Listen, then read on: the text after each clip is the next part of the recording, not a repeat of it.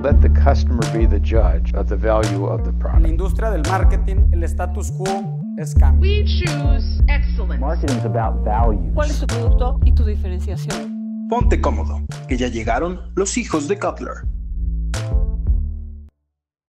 Muy buenas hijos, ¿cómo se encuentran el día de hoy? Antes que nada, felices fiestas. Pero bueno, el día de hoy es un episodio bastante especial ya que vamos a discutir y vamos a exponer las estrategias favoritas de cada uno de los miembros de los hijos de Cutler y por qué las consideran favoritas. Siempre se tiene que tomar en cuenta los aspectos del COVID-19, sin embargo, el día de hoy venimos con un cotorreo un poquito más tranquilo, pero antes que nada y antes que todo, ¿cómo se encuentra el día de hoy David Rose Villa? ¿Cómo está?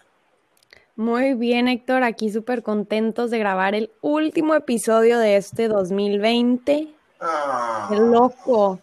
Ya último. ¿Los demás? ¿Cómo están? Súper bien, súper bien, muchas gracias, muy feliz y felices fiestas también para ustedes, qué padre. Este, y bueno, contenta de estar aquí con ustedes y emocionada por este capítulo. Yo igualmente feliz de venir a cotorrear un día más con ustedes.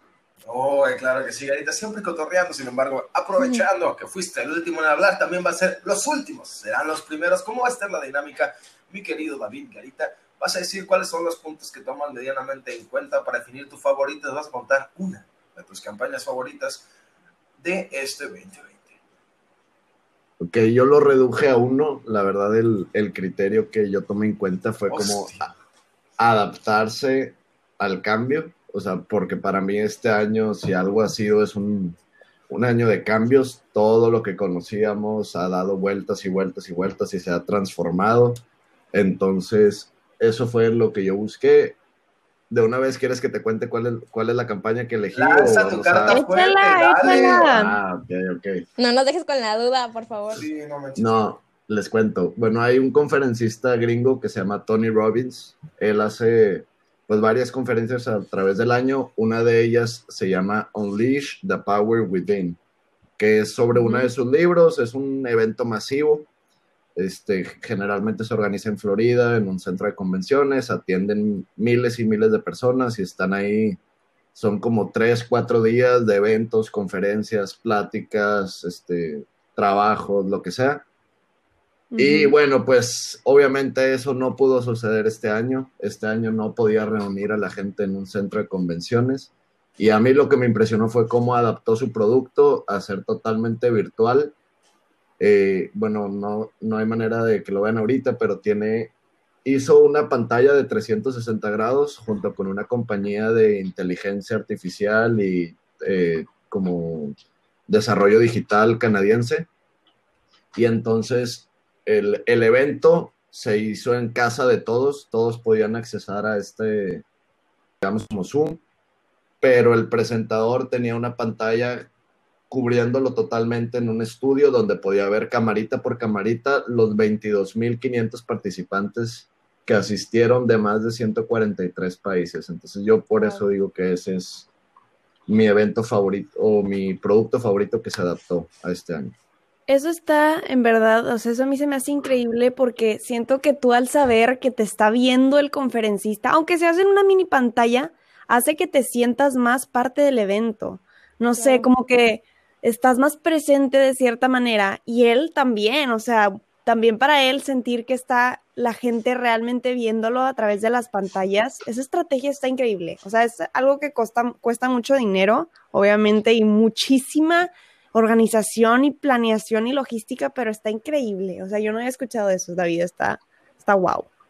Y la verdad, o sea, fíjate que a diferencia de otros, de otros mercados que ya están medianamente adaptados, por ejemplo, el mercado de, de la comida, pues quieras o no, ya tenía su Rappi, a su, a su Uber Eats, y ya tiene una, una, una respuesta a cómo hacerlo. Y dirás, Ujú. Héctor, los videos, pero la verdad es que los videos no son lo mismo una conferencia. O sea, una con- o sea, un video de una conferencia a una conferencia en línea en donde el conferencista está dándole la cara a cada una de las personas, como dice Rose, y está siguiendo esta, o sea, como que esta onda que se va dando en cada una de las conferencias, porque las conferencias no suelen ser iguales una a la otra, porque suelen pasar cosas en el momento de la conferencia. Dices, lograrlo adaptar y lograrlo hacer personal en un mercado que nunca pensó que se iba a tener que adaptar a algo como esto, se me hace bastante cañón. ¿eh? Ay, te, te doy, te doy la, la mano. ¿Qué onda? ¿Qué onda, Villita? ¿Tú qué piensas? Pues mira, yo creo que a veces nos llegamos a cansar de estar frente a una pantalla literalmente todo el día. Entonces, para mí este detalle de que, oye, tengo tu, tu cámara, te estoy viendo, digamos, estoy viendo tu pantalla, estás aquí presente, es como que definitivamente te hace sentir que formas parte del evento, ¿no? Y también qué padre que gracias, bueno, qué triste la situación de la pandemia, pero definitivamente ha sido un año de, de cambios, de adaptar, de saber adaptarse y creo que también les, les ha ayudado a, a, muchísimas industrias a tener más alcance, ¿no? Entonces lo que decía David, de que ahora llega a no sé cuántos países, estas personas que uh -huh. no tenían la oportunidad de viajar a la conferencia, ahora pueden hacerlo desde la comodidad de su casa. Es una experiencia completamente diferente, pero tienen la sí. oportunidad de vivir esta experiencia, ¿no? Y fíjate, también, ahorita que lo mencionas y ahorita que no, no lo había pensado hasta este momento, es que a todos nos gusta estar en comunidad, ¿sabes? A todos nos encanta estar en grupos, o sea, de que ver que otras personas hagan algo parecido a nosotros. Y esto para, para este señor, no iba a decir este chavo, pero es, es este don, porque ya es, es un capo de, este, de, pudo ver qué, cuál, qué tan grande era su comunidad y también su comunidad pudo ver qué tan grande era ella misma. Entonces dices, a lo mejor yo pensaba que mis cinco amigos eran todas personas que escuchaban a Tony, pero no, lo escuchan miles de millones de personas en diferentes lugares del mundo y lo hace, o sea, y le da más poder a él y, le da, y empodera también a su escucha. Eso está bastante padre. Pero hablando de comunidades y hablando de otras estrategias, ¿quién quiere presentar su estrategia personal? ¿Quién le va a hacer frente al fuerte de Tony para la estrategia favorita de los hijos de Cutler? Va a ser muy difícil llegar a una favorita. Sí, creo que, y creo que es porque también cada campaña tiene lo suyo y cada campaña tiene su manera de comunicar un mensaje diferente. Y claro que cada una va orientada para diferente público. Hay unas que van más para la parte de, ay, vamos a dar risa, vamos a llegar a lo sentimental, etcétera. Y a mí, en lo personal, la verdad, una de las campañas que más me gustó fue de Google. Google es una marca que todo el mundo conoce y sigue haciendo campañas para que más gente los conozca y siga llegándole a la gente siempre me ha gustado, siento que es muy creativa y muy innovadora. Y la campaña que hizo fue para, pues como también ayudar en todo esto del COVID, como dar como una perspectiva hacia los maestros y los, los maestros que, o sea, los, los papás que se hicieron maestros durante esta pandemia. Y es una campaña que habla de dar gracias. Y resalta las acciones de estos pequeños héroes en tiempos de COVID, le enseña videos reales, o sea, es gente, literal, mamás grabando a sus hijos, buscando en Google, ¿cómo le enseño a mi hijo matemáticas? ¿Cómo resuelvo este para X? O cómo ser un tutor para tu hijo. Entonces, esta parte hace que, que las personas se sientan como que les están hablando, te relacionas con esos videos, con el estrés de, ay, ¿cómo le hago para que mi hijo siga aprendiendo? Y te lo ponen de una manera como muy bonita y le dan este reconocimiento a los maestros que han sido súper importantes en esta pandemia y también a los papás. Entonces, esa parte a mí se me hace súper linda y por eso me encantó esta campaña. ¿Sabes qué me encanta este tipo de campañas, Rose? Que la verdad, o sea, no he visto el video, sin embargo, yo sé cómo se maneja este tipo de campañas. El producto no es invasivo, o sea, el producto como tal, o sea, se muestra como es realmente, o sea, se hacía una necesidad de manera directa, porque todos googleamos, la verdad, yo googleé 20 sí. creo que todos, no, sé, no tengo que decir un número, todos googleamos todos los días todo, y no es, por ejemplo, no es como, como Old Spice, que es otro tipo de campañas, que es, que es directo de Old Spice, Old Spice, ¿sabes? Es, o sea, Google se presenta como un segundo que sirve para saciar una necesidad real, y se pone en segundo plano y pone experiencias de los consumidores y eso me encanta. Yo soy, la verdad, sí. yo soy bien fan, bien, bien fan de ese tipo de, de, campañas, de ese tipo de comerciales y a mí me encantan las campañas personales, la verdad. Sí. sí porque ahorita con eso que dijiste de Google, realmente está impactante que pone a, a los usuarios como las estrellas. O sea, no es invasivo, exacto. Es más como sí. que tú te vuelves parte del comercial. Sí, Todos. qué bonito, qué bonito que se dan cuenta de lo que está pasando, de que realmente y aprovechen como la plataforma, se dan el tiempo para reconocer, como dice Rosa, las estrellas ahora sí de que, pues de nuestra, que son nuestras familias, a fin de cuentas, mm. este, se me hace un, un, detalle muy, muy padre.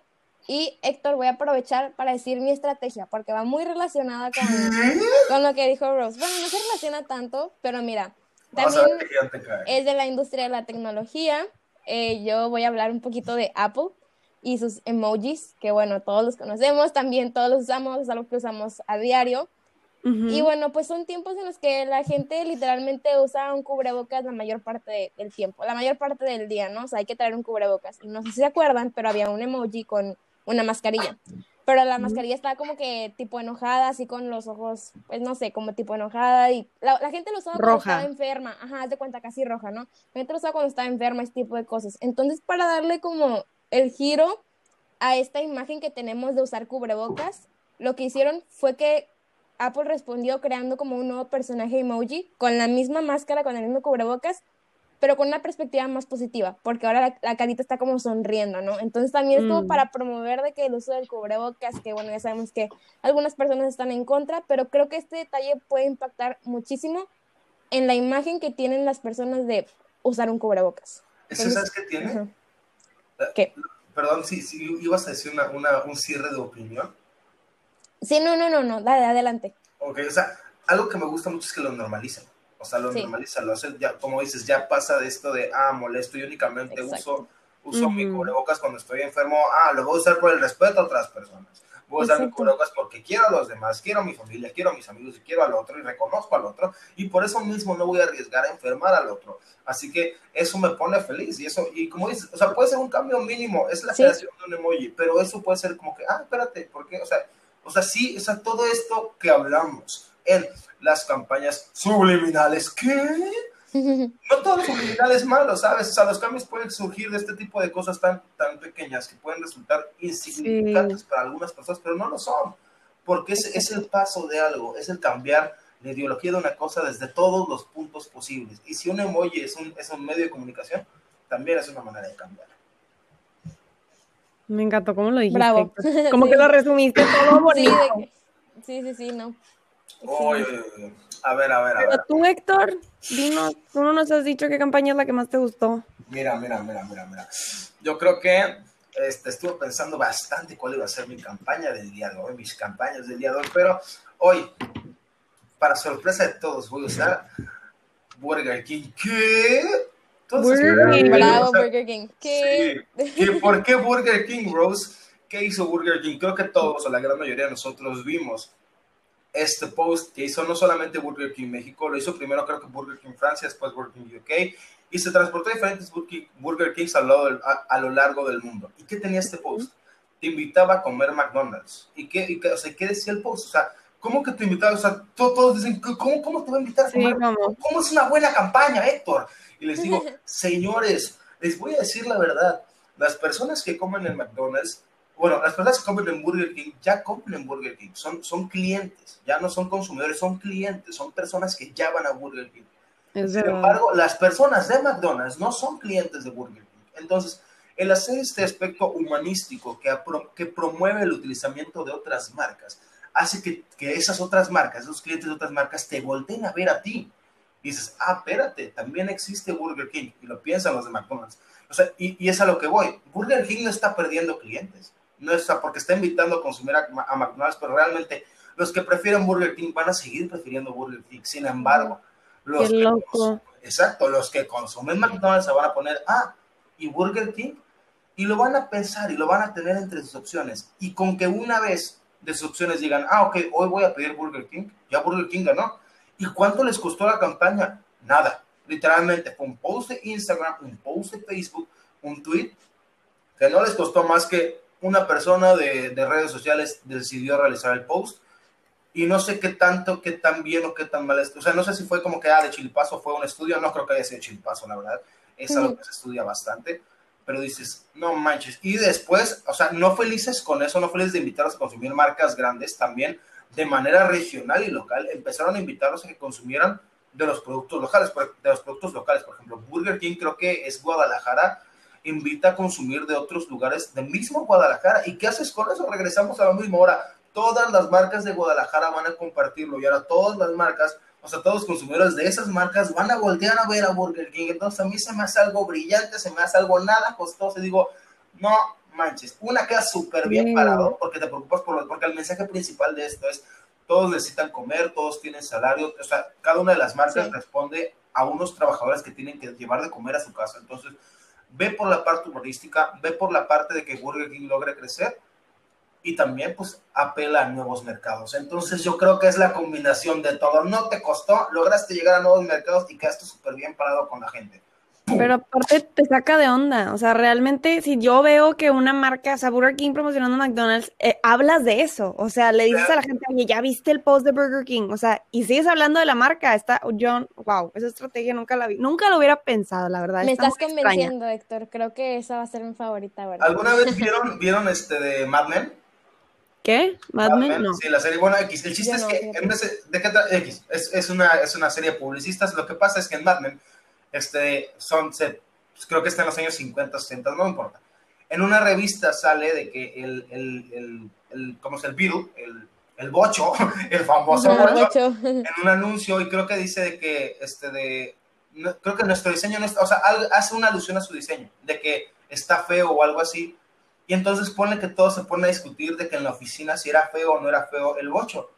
Y aunque esté diciéndole feo a su propio producto, ya hizo que toda la oficina se pusiera a hablar de eso. Y es lo mismo aquí.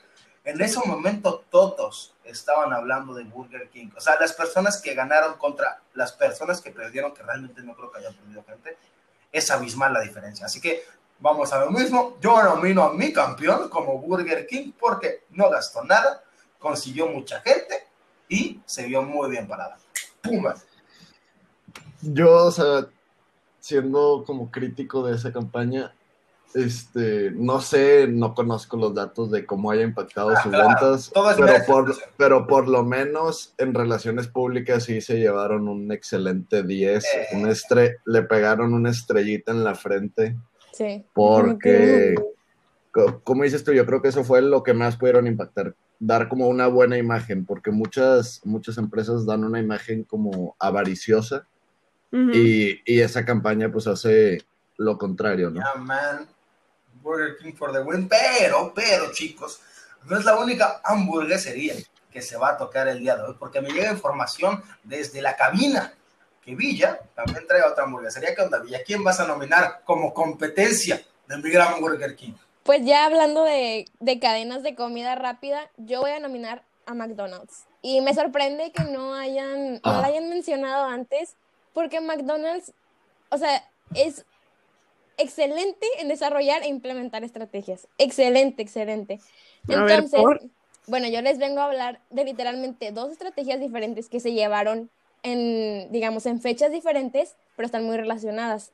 Pues todos, todos, o al menos yo creo que conocemos sus famosos arcos dorados, ¿no? La M, su Sí. loguito que está en todas Ajá. partes, en todos sus productos. Bueno, debido a la pandemia separaron los arcos. O sea, literalmente la M eran, digamos, dos arcos así separados completamente para promover, pues, la distancia, ¿no? La sana distancia y transmitir la idea de que estamos separados por un momento para poder estar siempre juntos. Juntos. O sea, después, ajá. Entonces, esa fue una transformación que le hicieron al logo.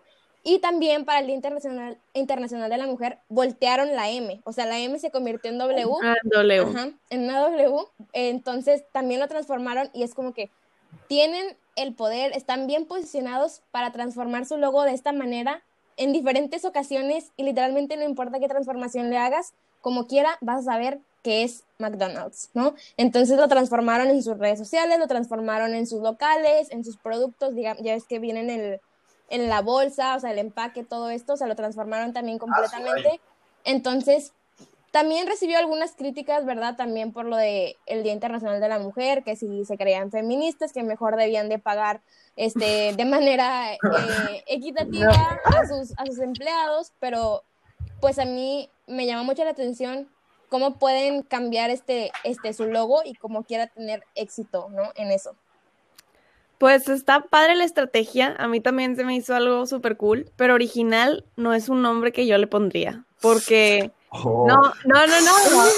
En buena onda, o sea, yo creo que esa estrategia de separar las letras fue algo que usaron muchísimas marcas. Como ejemplo, aquí rápido te puedo decir que Audi hizo lo mismo. Sí. Ya ven que tienen los aros juntos. Hizo exactamente la misma campaña. No sé quién la hizo primero, no sé de quién fue la idea, pero decía, para estar unidos, de que tenemos que mantener la distancia y ponían los aritos como separados. Y claro, visualmente, y, o sea, lo ves y dices, ay, qué lindos, separándose para luego estar unidos. pero de hecho yo no mencioné esta campaña, sí había escuchado de ella, Villa, pero precisamente porque yo pensaba que era como algo, está padre, pero no es original. O sea, siento que las campañas que más te pegan son las campañas que te llegan o que te acuerdas. No sé. Mira, como Burger King rescatando McDonald's, el día de hoy- el día de hoy yo vengo a rescatar a mi querida Villa porque no fue lo único que hizo Burger King, digo McDonald's, perdón. Eh, Ah. vale. Pero es que ya me dominaron en la marca, es que Burger King ya me ganó. ¿Ves? Ya está en el top of mind. ¿Qué hizo McDonald's? Tuvo sus colaboraciones y colaboraciones fuertes con dos personas fuertes en el mercado estadounidense y latino, que fue con Travis Scott y con, no me dejes mentir, Villa fue con J Balvin. J Balvin. con Ajá. J Balvin. Y quieras o sea, por ejemplo, este, y esto no proviene solamente desde esto, desde, desde el año pasado, sé que estoy haciendo a lo mejor un poco de trampa, o fue desde el inicio del año, no me acuerdo bien, cuando sale esta serie conocida por la, la gran mayoría, Rick and Morty, donde sacan de que la, la salsa Swan, Swan una, una salsa china. El chiste es que Szechuan Szechuan, sauce. gracias David, se fueron a pelear a los diferentes este, McDonald's para conseguir esta salsa, entonces logran hacer colaboraciones con personas grandísimas en diferentes comunidades, porque digo, estás impactando en la comunidad latina, estás impactando en la comunidad que le gusta a lo mejor el hip hop y el rap, o sea, vas a dos comunidades enormes y te vas posicionando en su top of mind, ¿por qué? Porque ¿cuántas hamburguesas quieres que no se hayan vendido por ese tipo de, de colaboraciones? Ahora, los que no lograron... Bueno. Sí, exacto, o sea, Demasiado. La gente iba y pedía, oye, yo quiero la hamburguesa de Travis Scott. Literalmente tú la podías, no sé, pedir de la misma manera acá, pero no quieres decir el nombre, ¿no? O sea, quieres sentirte de Ya. que yo estoy comiendo la misma que Travis Scott, yo estoy comiendo la misma que J Balvin. Y sabes qué? Logra algo que uno nunca pensaría que se podría lograr en un establecimiento de comida rápida, que es la exclusividad. El lograr Sí. consumir, o sea, es como, como Supreme o como otras marcas, pero esas marcas sí, sí. están carísimas. O sea, un- o sea, uno lo ve en la industria de la moda, en la, en la industria de, de algo que, que sea tangible de manera, o sea, co- con, con un largo periodo de tiempo, no que sea de consumo rápido. Entonces, pensar en algo como una exclusividad de manera tan rápida como es una hamburguesa y pasarlo a una cadena de comida rápida, es, mm, logras subir el, el valor de tu marca a mi percepción y entonces se vuelve como, como, wow, o sea, McDonald's está haciendo bien las cosas. Yo quiero, yo quiero formar parte del grupo de McDonald's, yo quiero, yo quiero estar en la onda, yo quiero comer como Travis, entonces voy a McDonald's, ¿sabes? Así que... Eso está un poco mejor, eso ya está un poco más original. Yo no, yo, yo no dije que no hicieran buenas estrategias, ojo, ¿eh? O sea, yo creo que están muy, están muy padres, están padres. Simplemente esa se me hizo como, pues ya. No, tan he, original. visto, he- he visto muchas marcas, exacto, sí. Sí. Ok, la compro, la compro. Sin embargo, que Héctor va a sacar otra arma secreta, ¿saben? Ya lo decidí y me voy a ir con todo con Burger King. Ahorita me acordé que estaba hablando Andrea, este, Villita, sobre las estrategias que hicieron. ¿Qué hizo Burger King? Ya está dando tiaras. Y dirás, ¿qué, Héctor? ¿Por qué esto es impactante? Porque está dando tiaras y está dando según la decisión del consumidor. Esto apoyando de manera directa o indirecta a la aceptación de la comunidad LGBTQ.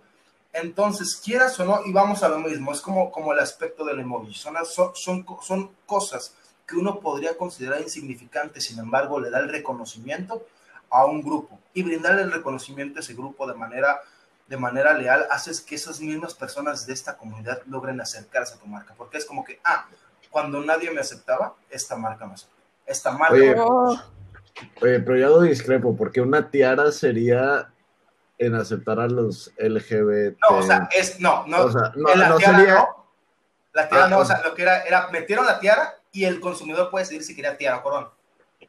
Ah, ok, ok. La, Ah, ya, la ya. elección, la elección, ok. Sí, o sea, ok, el, ok. el brindarte esta elección que puede ser mínima, o sea, puede- o sea, es un cambio de nada. Y uno puede decir que a lo mejor no impacta. Y, se, o sea, y no digo que impacte de manera mundial, que vaya a generar un cambio, pero sin embargo es un inicio. Y esos inicios, las marcas que logran hacer esos inicios, se colocan bastante bien. Pero es opinión mía. Pero, Oye, bueno, Héctor, oye, Héctor, yo te, yo te quiero preguntar. Date. Cuando, cuando tú vas por tu Whopper, te pides una, una tiara. dependiendo cómo me Tiara. sienta. Yo creo de que una tiara, Ya salió el, ya salió el peine. ¿Qué pasó? ¿Qué pasó? Claro que no, mira. Yo me siento, de- dependiendo si, si mi cabeza tiene calor o frío, la tiara no cubre tanto. Entonces me, me deja entrar más aire, la corona Claro, pues, es un poco claro. más alta, así que si tengo frío, pido la corona. Este, sí Por tengo que- temporadas. Depende del día. Efectivamente. Excelente. Oye, no, pues Héctor, sí me estás convenciendo completamente con Burger King. Yo venía acá muy decidida. McDonald's es la mejor, no sé qué tanto. Pero esto de Burger King, de la tiara y la corona, o sea, es un súper detalle porque, porque también muestran este apoyo hacia la comunidad, no nada más durante el mes del orgullo, sino que siempre. Que es algo muy importante que también dicen, a veces se critica de que estás utilizando esta causa social, estás utilizando, estás aprovechando, ¿no? De que explotando esta oportunidad para, pues para, ¿cómo se dice? Lucrar, o sea, con fines de lucro, pero realmente esta es una manera de apoyar a la comunidad siempre. O sea, si van a seguir con sus coronas siempre, pues ya es una manera de apoyarla, no solamente durante el mes del orgullo. Bueno, pero no nos equivoquemos, que también la campaña está hecha en mente para poder lucrar más y caerle mejor a ese grupo Claro, de gente. Claro. claro. A ver, a ver, a ver. Ya tuvimos este episodio, David. Ya hablamos. Eh, Ya, ok, perdón. Yo creo que yo también, o sea, más que por, o sea, sí, sí está padre esa estrategia también por, eh, por la parte de inclusión, pero yo creo que también me voy por Burger King por el hecho de, la, la creatividad que tuvieron en hacer algo diferente, en atreverse a hacer algo que nadie más ha hecho y que mucha gente puede hablar de eso. O sea, la verdad la de Tony Robbins también estaba yo como que, porque es demasiada, demasiada logística Sí. pero es, es mucha coordinación y nunca había escuchado una conferencia que hicieran eso, pero, pero creo que se habla más de Burger King porque, no sé, está alrededor de todo el mundo, mucha gente la conoce y están haciendo no una, sino muchas estrategias. Entonces, yo creo que me voy por Burger King. Lo siento, David. Mira, Oh. este, voy, a, voy a mencionar algo. Este, una, no sé si alguien tiene otra marca que quiera presentar antes de tomar la decisión final del jurado de hijos de Kotler 2020. No, perfecto. Este, ¿qué es lo que yo considero? ya sé, ya sé. A ver, a ver, estoy viendo sus caritas. Es Gente que nunca acabaríamos. Gente que nos nunca escucha estoy viendo las caritas de mis Sí, son demasiadas marcas. Pero bueno, ¿cuál es, ¿por qué yo le doy el punto a Burger King y no a Tony? Porque, aunque como, como menciona Rose, o sea, no- obviamente no quiere decir que no reconozcamos a Tony. Hizo una labor titánica al transformar una industria que se creía este, no transformable. Sin embargo, mi punto se lo doy a Burger King por la fácil, este, de, ¿cómo se dice? A- no adaptabilidad, sino como que es fácil de, de, de igualar, o sea, ¿cómo se dice? O sea, que- no, volverla a hacer, ¿sabes?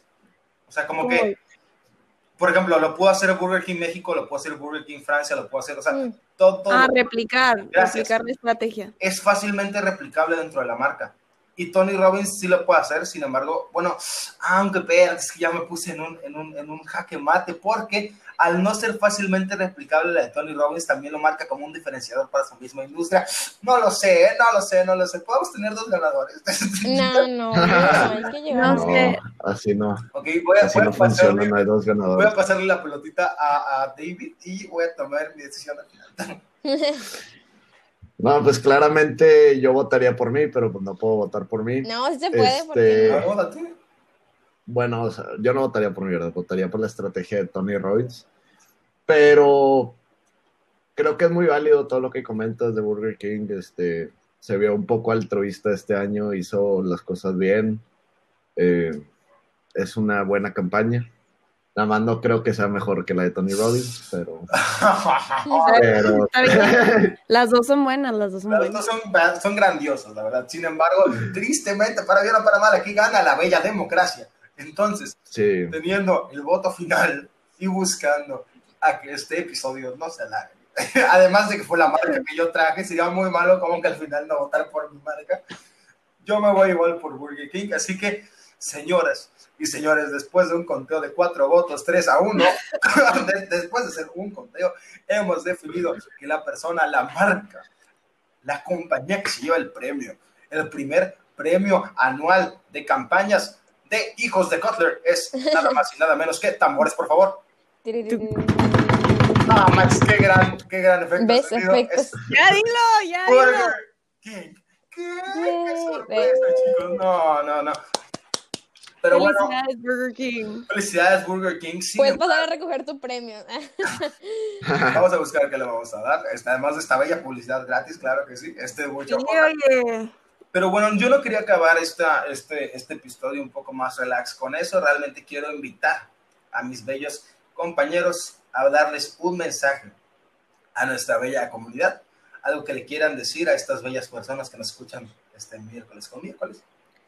Yo quisiera decir que a pesar de que ahorita tuvimos que decidir en una marca, creo que todas las marcas tienen diferentes maneras de llegarle a su público y creo que hay diferentes estrategias dependiendo de tu mercado. Entonces, pues hay que buscar la que más se adapte, hay que buscar ser siempre innovadores y una parte importante también es llegarle a las personas, que se note que te importa tu consumidor, no nada más tu producto. Exacto. Yo creo que Literalmente, vas. Ya no sé qué más puedo decir. O sea, Rose literalmente me quitó las palabras de, de la boca. Iba a decir algo muy, muy similar. Yo también. este, es, fue muy difícil llegar y también para nosotros investigar y decir cuáles son tus estrategias favoritas, porque creo que este año definitivamente ha sacado lo mejor de cada uno de nosotros, o sea, nos ha hecho como esforzarnos al máximo para que, para sobrevivir en este mundo tan, tan cambiante y esta situación que nadie se la esperaba. Y pues hemos visto y nos podemos inspirar de la manera en la que lo han hecho las marcas. Entonces, pues por eso muchísimas de las estrategias de las que hablamos fueron, digamos, desarrolladas gracias a esta pandemia, ¿no? Y hemos visto cómo fueron 100%. exitosas. Entonces, algo tan malo, tan triste como esta situación puede sacar también lo mejor de, de cada uno de nosotros.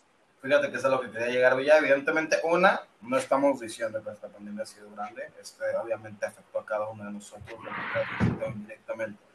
Sin embargo, viendo de nuestra parte, en la parte de mercadotecnia, quiero creer que hubo un gran crecimiento en nuestra área. La mercadotecnia creció, creció para bien. ¿Por qué? Porque literalmente llegó eso con, con lo que a todos nos venden en la carrera, adaptarte a los cambios. O sea, tú tienes que adaptarte a los cambios según el mercado. ¿Y qué más cambio que una pandemia global? Entonces, este, quiero creer que pues, sí, yo creo que el día de hoy sobresalen las marcas que vieron por sus personas, la fe de personas se hace presente de nuevo. Y, Ujú. este, yo quiero decir, sí, no, así que me, me dejaste sin palabras, Rose, este, yo también voy por eso. Una disculpa, una disculpa. No, no te preocupes. Dime, ¿qué onda? ¿Con qué vamos a cerrar? Yo solo quiero agradecerle a los muchos o pocos que son nuestro público que nos han estado apoyando durante este semestre, el comienzo de este proyecto. Eh, les deseo su feliz Navidad, Hanukkah, Año Nuevo, lo que sea que celebren. Y pues aquí nos seguimos viendo el siguiente año. Claro, Claro. que sí. Sí, gracias. Este ya es el último episodio del año, pero nos seguimos viendo el próximo año, así que no se lo pierdan, sigan escuchando y atentos a nuestras redes sociales en Instagram, arroba hijos de Kotler. Muchas gracias por todo y como dice David, feliz todo lo que tenga que ser feliz. feliz vida, feliz vida. Feliz Feliz vida. vida. Nos vemos. Muchas gracias. Bye Bye, bye. nos vemos. Bye. Hasta la próxima.